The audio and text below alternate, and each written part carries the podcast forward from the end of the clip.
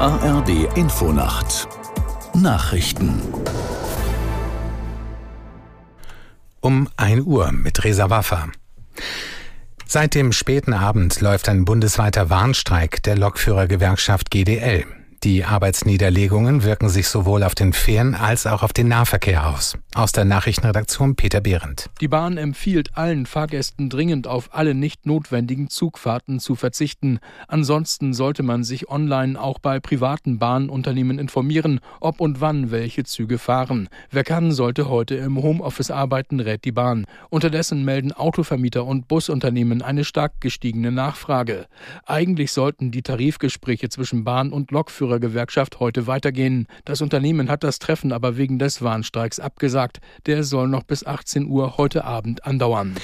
Die Opposition hat das Urteil des Bundesverfassungsgerichts zum Klima- und Transformationsfonds als schwere Niederlage für die Bundesregierung bewertet.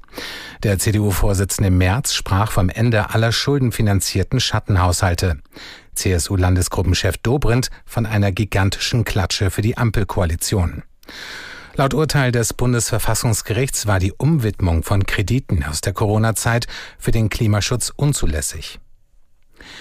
Der UN-Sicherheitsrat hat eine Resolution zum Gaza-Krieg angenommen. Darin werden tagelange Feuerpausen im Gazastreifen gefordert. Zuvor waren mehrere Anläufe für eine Resolution gescheitert. Aus New York Charlotte Voss. Die Resolution fokussiert sich auf den Schutz von Zivilisten, besonders von Kindern in Konfliktregionen. Das mächtigste UN-Gremium fordert dringliche und ausgedehnte humanitäre Pausen, um Hilfe in den Gazastreifen zu bringen. Und es fordert explizit die Hamas und andere Gruppen auf, sofort alle Geiseln freizulassen, insbesondere Kinder. Als traditioneller Verbündeter Israels sperrten sich die USA gegen Forderungen nach einer Waffenruhe. Washington argumentierte, eine längerfristige Waffenruhe würde nur der Hamas helfen, sich zu sammeln und Israels Recht auf Selbstverteidigung beschränken. Die jetzige Resolution bekam eine klare Mehrheit von zwölf Ja-Stimmen. Es gab keine Gegenstimme und drei Enthaltungen. Nicht abgestimmt haben die Vetomächte USA, Russland und Großbritannien.